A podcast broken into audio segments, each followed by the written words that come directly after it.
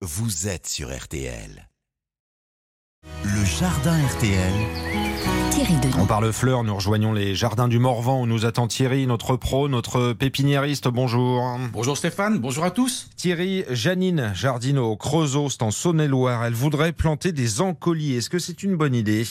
Oui, 100 fois oui Stéphane. Les encolis, elles sont superbes en mai et en juin. C'est c'est des fleurs typiques euh, des jardins de curé, des jardins de grand-mère.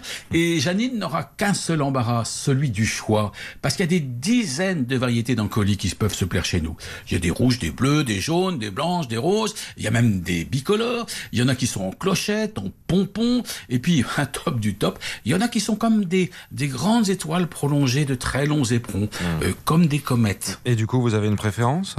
Oh, elles sont toutes ravissantes, hein, Stéphane. Les américaines aux longs éperons, comme les européennes en clochette ou en pompons. Mais bon, c'est vrai pour moi, euh, une des plus sympas, c'est quand même la sauvage. La sauvage qui fleurit dans les fossés des chemins et le long des routes.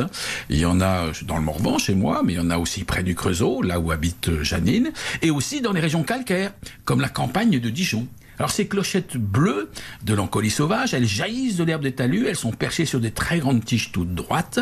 Et quand même, Stéphane, fleurir dans les mauvaises herbes des fossés, y compris au bord de l'autoroute de Dijon, euh, c'est quand même une prouesse. Est-ce qu'elle se plaît aussi dans les jardins? Bien sûr, c'est la première des encolies qui a été adoptée par les jardiniers dès le Moyen Âge. Alors sa, sa jolie rosette de feuilles, elle tapisse le sol, et, et ce sont des feuilles, Stéphane, qui ont, qui ont un truc un peu un peu fabuleux, parce que comme toutes les encolies, elles gardent dans la journée quelques gouttes d'eau de la pluie de la nuit.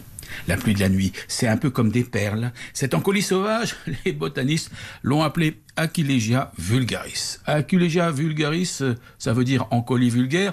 Alors Stéphane, je sais pas trop à quoi ils ont pensé les botanistes, parce que moi je l'aurais plutôt appelée l'encolie princesse. Dites-nous, est-ce que c'est une plante durable? Oui, comme toutes les encolies, qui sont des plantes vraiment vivaces, donc qui vivent des années et des années dans les jardins. Mais alors, en plus, le grand atout des encolies, c'est qu'elles se ressèment. Vous plantez une encolie dans un jardin, et quelques années après, vous en avez plein. Est-ce que Janine, notre auditrice, elle risque pas du coup d'être envahie par ça? Non, c'est sympa une encolie, elle se ressème, oui, mais sans être une nuisance, car les bébés encolis germent uniquement là où il y a un espace vide dans la plate-bande, sans jamais étouffer les plantes voisines. Donc euh, Stéphane, c'est c'est le vrai bonheur. Elles aideront Janine à boucher les trous de ses massifs, gratuitement, de manière euh, naturelle, euh, spontanée, et dans les vrais beaux jardins, Stéphane, la nature a le droit de s'exprimer en bonne entente avec le jardinier. Et le meilleur moment, Thierry, pour planter les, les encolis, c'est quand?